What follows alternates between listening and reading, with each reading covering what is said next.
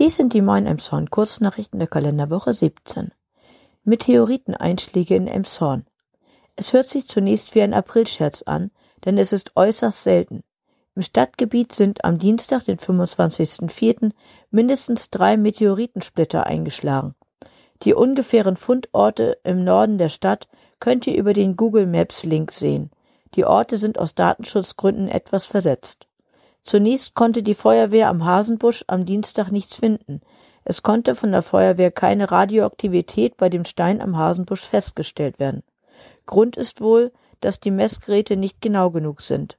Mittlerweile wurden ein kleiner Krater und zwei weitere Einschlagsorte in Gebäuden am Iltesweg und der Gärtnerstraße vom Deutschen Zentrum für Luft- und Raumfahrt DLR bestätigt.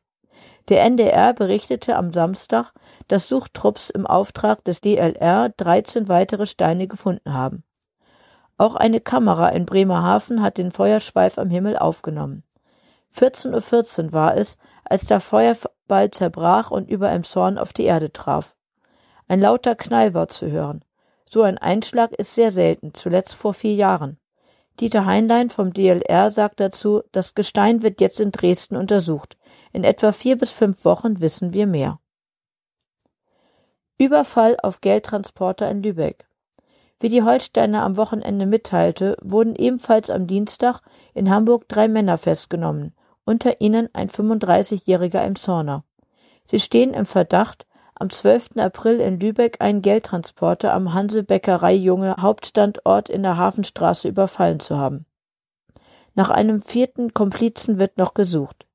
Bei Wohnungsdurchsuchungen, auch in Emshorn, wurden Waffen, Munition und viel Bargeld sichergestellt. Gesundheitsnetzwerk Emshorn fordert 24-Stunden-Praxis. Die zusammengeschlossenen Ärztinnen und Ärzte in Emshorn fordern eine 24-Stunden-Notfallpraxis, wenn das Krankenhaus geschlossen und nach Pinneberg verlegt wird. Das hatte der Kreistag im März entschieden. Die Gesundheitsversorgung in Emshorn dürfte sich dadurch aber nicht verschlechtern und Emshorn einen Nachteil haben. Der Betrieb einer 24-Stunden-Anlaufpraxis auch für Notfallmedizin vor Ort ist unumgänglich, sagt der GNE-Vorsitzende Thomas Warns.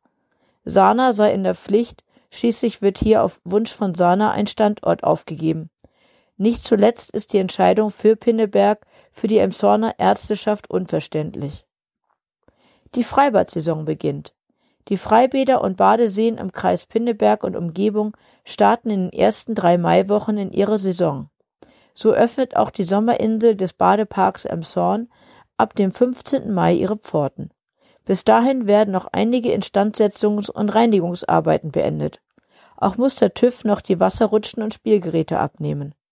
Alle Freibadbetreibenden freuen sich nun auf einen schönen Sommer mit möglichst mehreren sonnigen Badetagen am Stück. Soweit die Kurznachrichten. Redaktion Peter Horst und Maike Neumann. Gesprochen von Maike Neumann. Wir wünschen euch einen guten Start in die neue Woche.